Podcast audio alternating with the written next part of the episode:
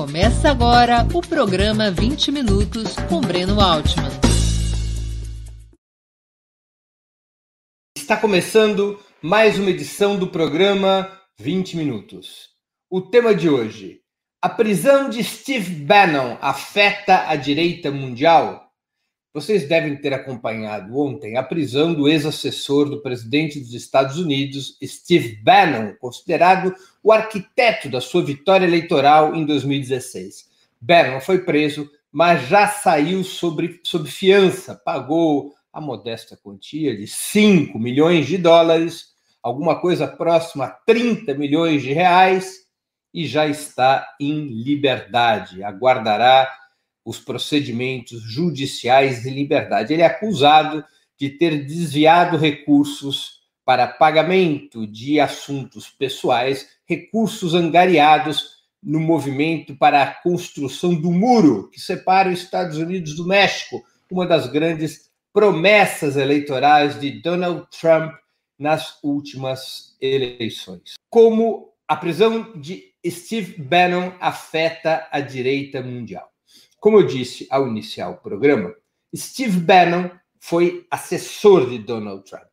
Foi, é considerado o arquiteto da vitória do atual presidente dos Estados Unidos nas eleições de 2016. Além do mais, é considerado por muitos analistas como o guru da extrema-direita mundial, como um dos grandes operadores da extrema-direita, das correntes neofascistas por todo mundo, incluindo o bolsonarismo. Steve Bannon tem uma relação muito próxima ao clã Bolsonaro.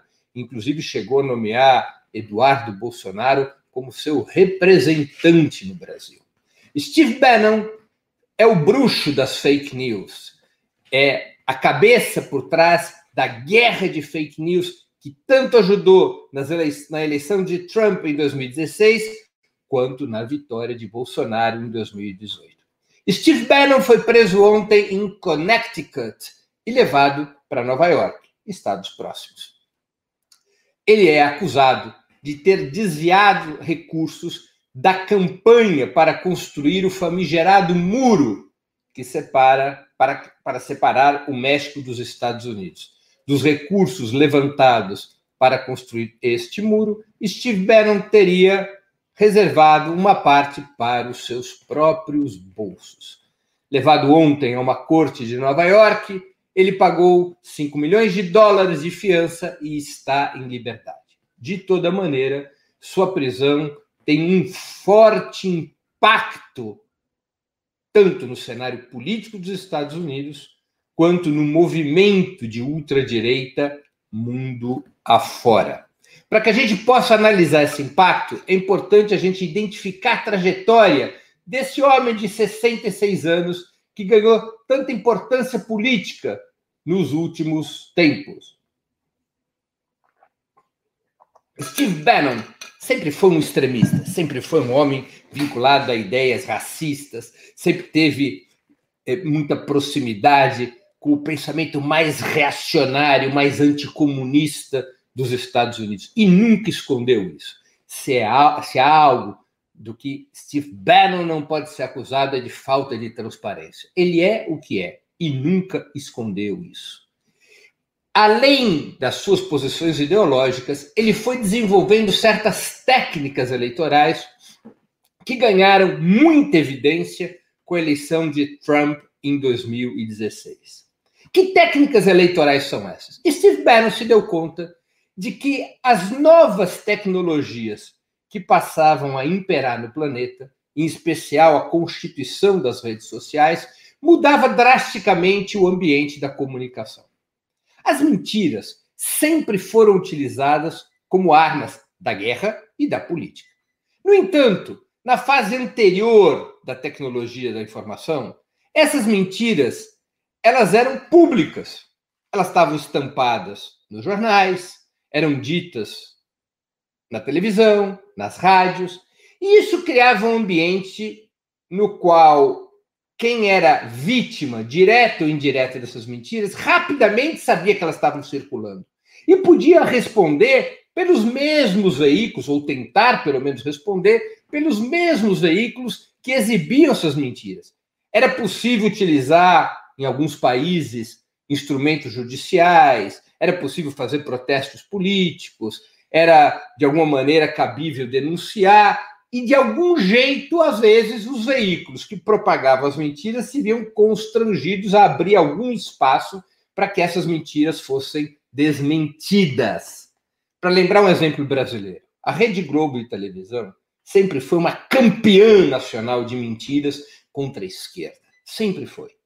Vocês devem estar lembrados, quem não está lembrado já deve ter visto no YouTube, porque teve ampla difusão, que lá pelos anos 90, a Rede Globo assestou uma daquelas suas duríssimas mentiras contra Leonel Brizola. Disse que Brizola, era governador do estado, teria organizado, teria permitido, teria facilitado, teria é, cruzado os braços diante de um arrastão nas praias do Rio de Janeiro, garotos e garotas que teriam invadido as praias da Zona Sul, roubando os turistas. A Globo tentava criar um clima é, de desestabilização do estado do Rio, que, repito, era governado então pelo líder do PDT, Leonel Brizola. Era uma grande mentira. Leonel Brizola entrou na justiça, ganhou direito de resposta e Cid Moreira, que era o apresentador do Jornal Nacional, se viu obrigado, constrangido, suando frio, a ler uma nota duríssima de Leonel Brizola contra Roberto Marinho. Basta procurar no YouTube e vocês vão assistir. É um espetáculo.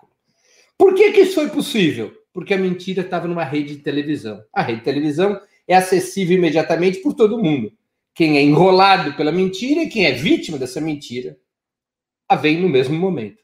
E Steve Bannon se deu conta que com as tecnologias das redes sociais já não era mais assim que acontecia. A mentira podia correr secretamente nos grupos de WhatsApp, nos grupos de Telegram ou fragmentariamente via Facebook e outras redes sociais abertas. A mentira corria muito mais rápido do que a descoberta da mentira havia um, as novas tecnologias permitiam um hiato, um, um intervalo de tempo entre a difusão da, da mentira e sua percepção por quem era alvo da mentira.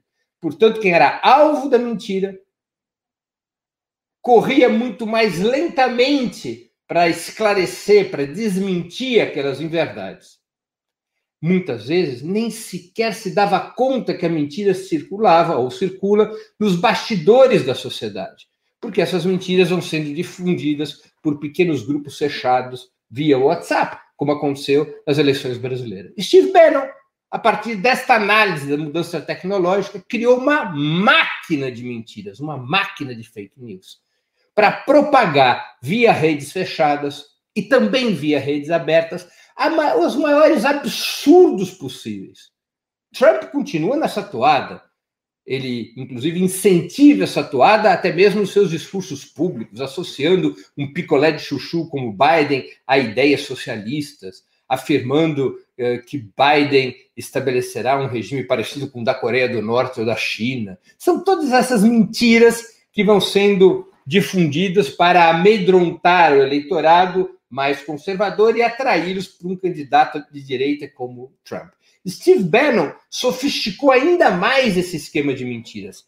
Além de trabalhar com as mentiras genéricas, ideológicas, ele conseguiu desenvolver, se aproveitando também de pesquisas e trabalhos de outros especialistas em tecnologia de informação, ele conseguiu desenvolver um sofisticado sistema de identificação dos interesses do eleitorado.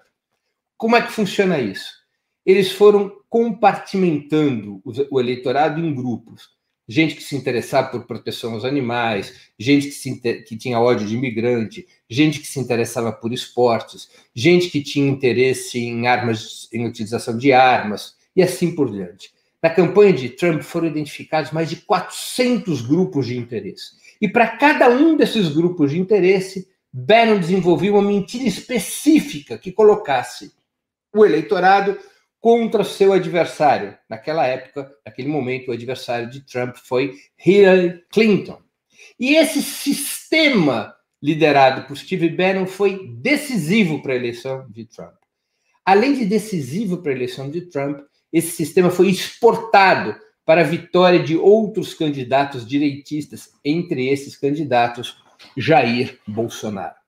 Steve Bannon, portanto, não é apenas um ideólogo da extrema-direita, é também um grande operador de informação. Além de ser um arrecadador de recursos para que o neofascismo se expanda mundo afora, com todo o seu discurso racista, machista, homofóbico, xenófobo. Ele, ele é, portanto, uma expressão de várias frentes da guerra do neofascismo contra as forças populares e as liberdades democráticas, na informação, na ideologia e nas finanças do movimento neofascista. Steve Bannon também um homem muito polêmico, de difícil trato, que entra, entra em choque com facilidade, até mesmo com gente que pensa parecido com ele. É um homem pouco afeito às negociações políticas. É um típico é, seguidor daquelas velhas ideias de Goebbels, o pai da propaganda nazifascista. Goebbels, Goebbels junto com Mussolini, construíram a mística, a propaganda do nazifascismo, Mussolini, até antes de Goebbels, o ministro da propaganda de Hitler. Steve Bannon se considera uma espécie de Goebbels moderno. Uma mentira repetida mil vezes se transforma numa verdade. É o lema dessa gente.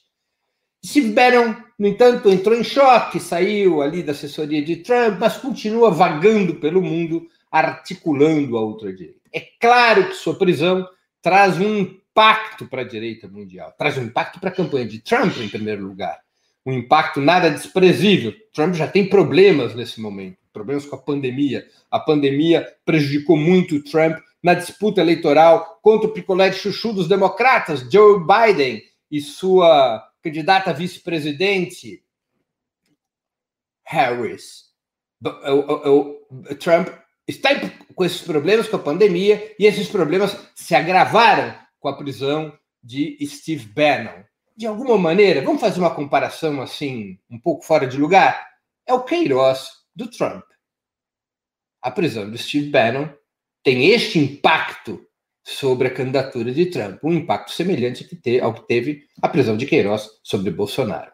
Trump tenta se afastar de Steve Bannon tenta colocá-lo sempre na condição de ex-assessor, sem romper laços de solidariedade. Disse que sentia muito pela prisão de Bannon, que ele tivesse se envolvido nesse tipo de problema, mas ele, Trump, não tinha nada a ver com essa história. Tenta botar para fora do seu circuito de influência Steve Bannon para impedir prejuízos eleitorais. Mas é fato que este tropeço é prejudicial a Donald Trump. Também é prejudicial aos grupos de extrema direita mundo afora, porque a luz sobre Bannon vai ficar mais forte. Parte da imprensa vai investigá-lo mais do que já investigava. Os podres, as operações, as artimanhas de Bannon podem receber maior exposição pública. E isso certamente afetaria a extrema-direita mundial. Seu guru estaria exposto. Bannon é uma espécie de Olavo de Carvalho mundial, em certa medida. Um pouco mais centrado do que Olavo de Carvalho, o astrólogo maluco que orienta as ideias neofascistas do governo Bolsonaro. Bannon, no entanto, tem essa, esse mesmo ódio às conquistas democráticas da humanidade, tem esse mesmo ódio às ideias de igualdade e justiça social, tem esse mesmo, essa mesma fúria anticomunista que o leva a dizer as maiores barbaridades, as maiores terraplanices, sem medo de ser feliz.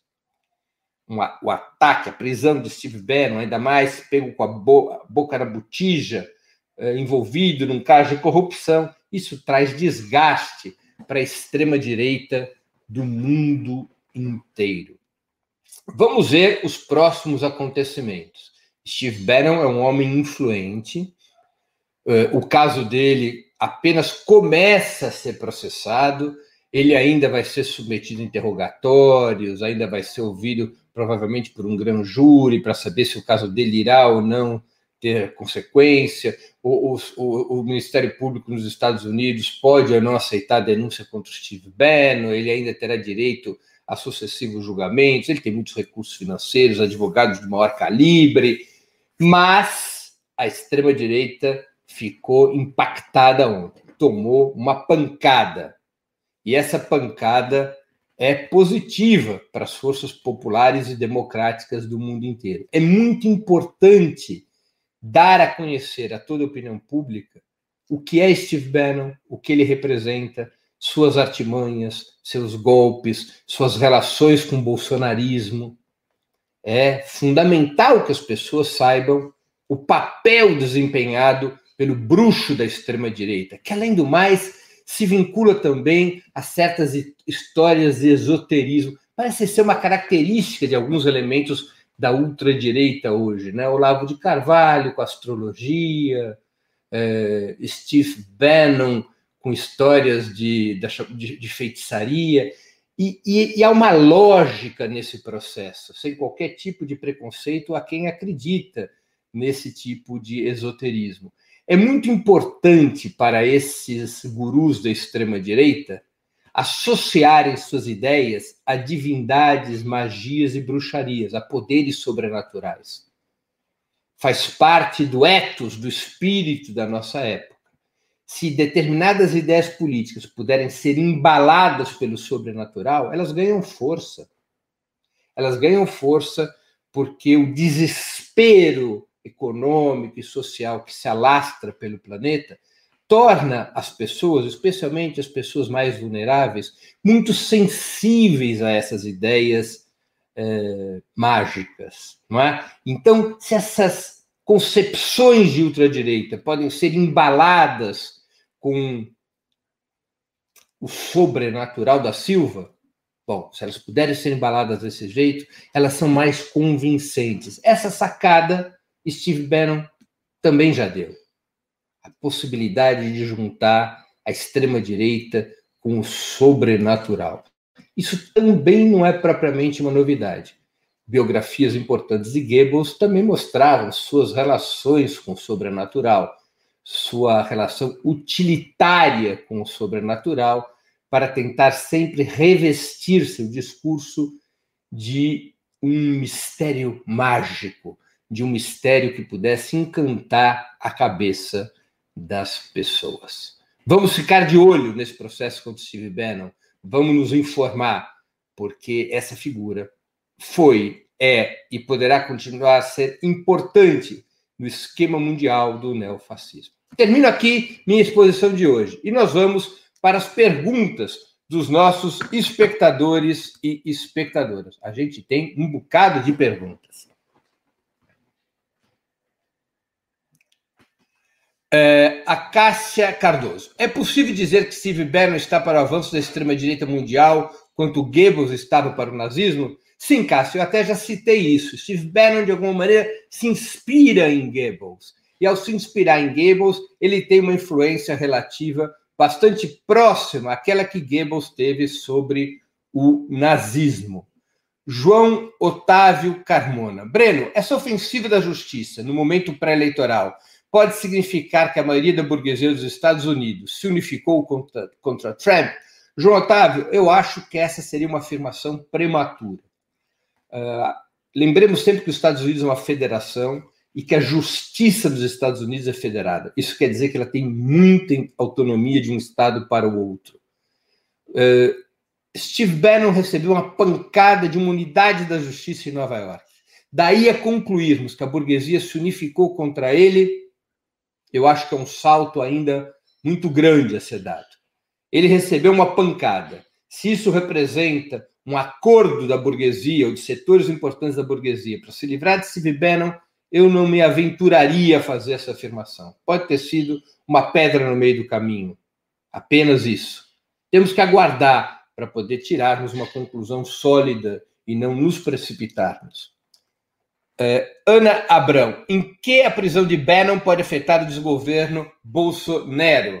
Ana, afeta pelas relações, não é? Entre o bolsonarismo e Steve Bannon. Steve Bannon é um é amigo íntimo do clã Bolsonaro, com fotos, com os filhos de Bolsonaro, com o próprio presidente, ele é cultuado como guru pelo, pelo esquema é, propagandístico de, de Bolsonaro, portanto, arranha, arranha e arranha bem o bolsonarismo, e cabe uh, aqueles que fazem oposição ao Bolsonaro de mostrar a cumplicidade entre Bannon e o esquema de fake news de Bolsonaro nas eleições de 2018.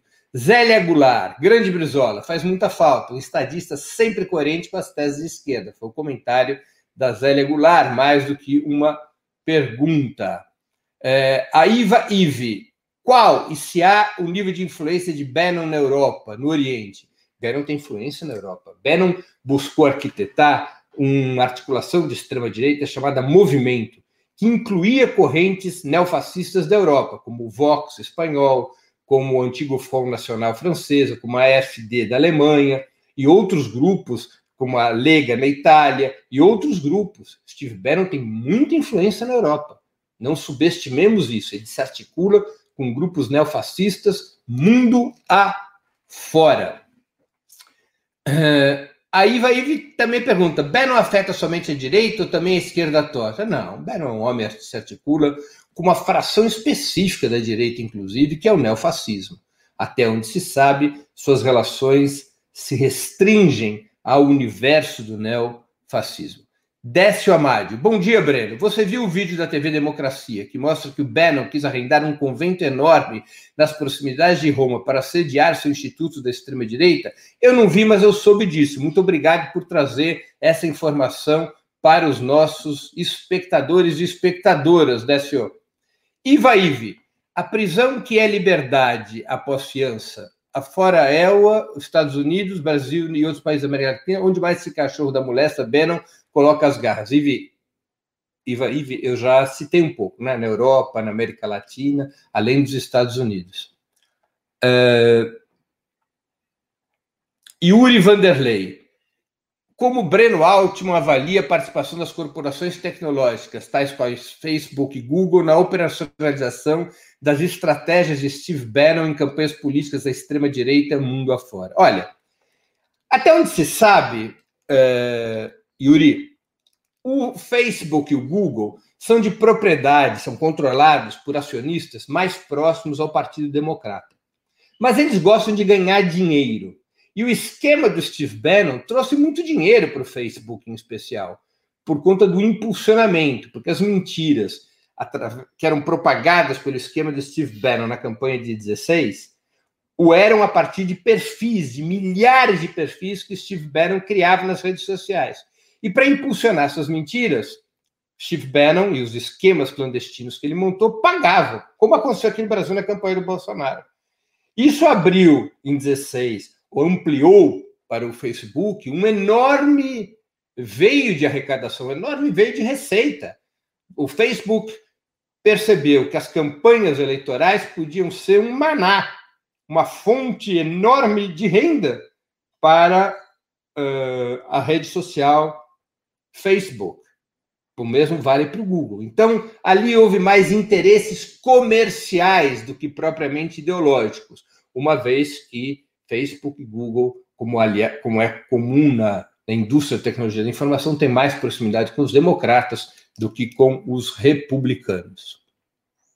Maria de Fátima Rocha. Como foi derrubado o fascismo na Itália? Maria de Fátima, nós temos que fazer um programa sobre isso. Já fizemos no passado, vamos ver como voltaremos ao tema.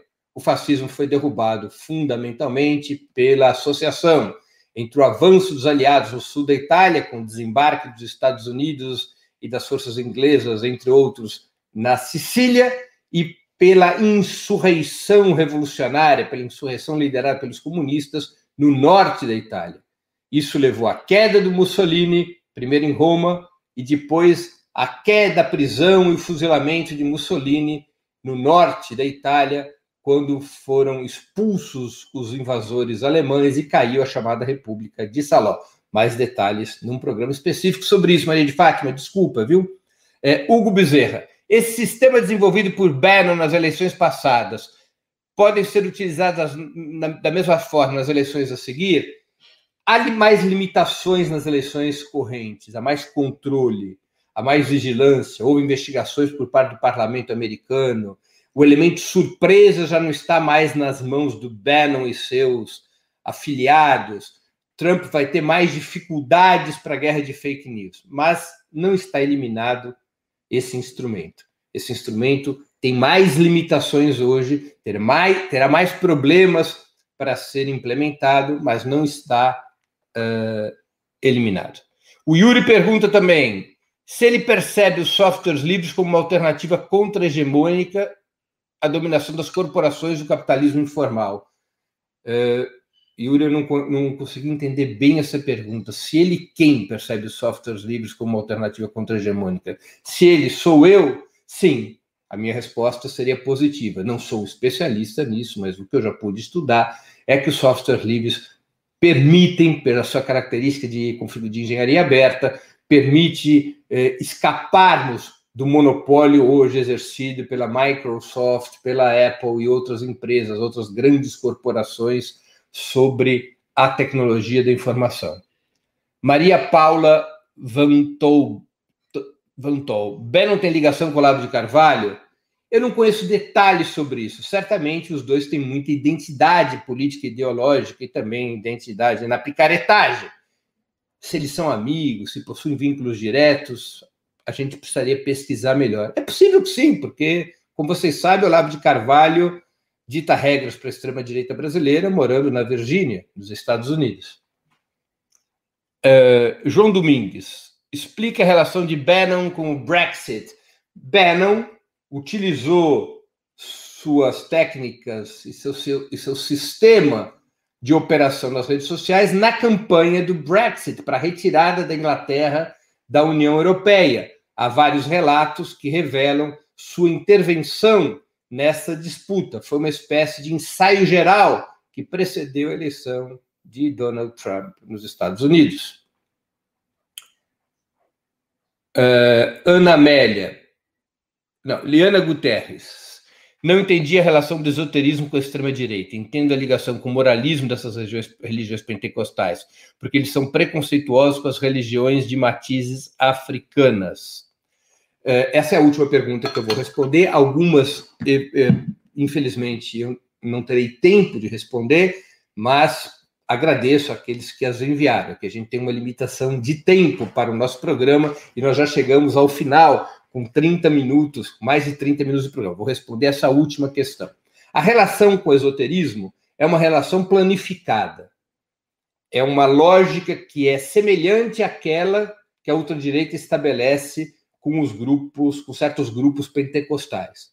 A relação com os grupos pentecostais tem mais a ver com a busca de estabelecer base popular para a extrema direita a extrema-direita se abraça a valores conservadores, se abraça a esses grupos pentecostais que possuem base popular, para poder deslocar sua influência, ampliar sua influência das camadas médias, das classes médias, também para os setores mais pobres, que hoje, entre os quais hoje as religiões, ou certas religiões pentecostais, têm bastante influência. O esoterismo tem uma outra lógica, e é uma lógica que eles aprenderam com Goebbels que é a ideia de você oferecer a uma certa ideia política o carisma, a mística de algo mágico, de algo misterioso, de algo que não é compreensível pelo cidadão normal, mas que está embalado como se fosse uma magia, como se fosse algo que vem dos astros, como se fosse um destino manifesto, como se fosse um futuro escolhido por uma força superior e misteriosa. Dar um caráter esotérico às ideias políticas, potencialmente, na lógica de gente como Bannon, Olavo de Carvalho e no passado Goebbels, Goebbels, dar esse ar esotérico, essa embalagem esotérica, essa força esotérica às ideias políticas, permite que elas sejam vistas de uma forma mais submissa pelo eleitor, de uma forma mais acomodada, porque o eleitor eventualmente se sente é, muito eh, constrangido, muito influenciado, com uma ideia que é tão forte que vai além do plano racional. Ela também representa o braço do destino, o braço de uma força superior. Representa a vara mágica de ideias misteriosas, como é próprio das práticas esotéricas. É um truque, um truque de marketing que já foi operado por Goebbels e é operado por Steve Bannon, às vezes não diretamente, às vezes indiretamente. E acaba sendo também um pouco da prática desse cidadão chamado Olavo de Carvalho. Termino aqui o programa 20 minutos de hoje. Para assistir novamente esse programa e a outras edições dos programas 20 minutos, se inscreva no canal do Opera Mundi no YouTube. Curta e compartilhe nossos vídeos, deixe seus comentários. O jornalismo de Ópera Mundi é mantido com o seu apoio. Faça uma assinatura solidária em www.operamundi.com.br. Com um pequeno valor mensal, você nos ajuda no desenvolvimento de um jornalismo independente e de qualidade. Obrigado pela audiência e até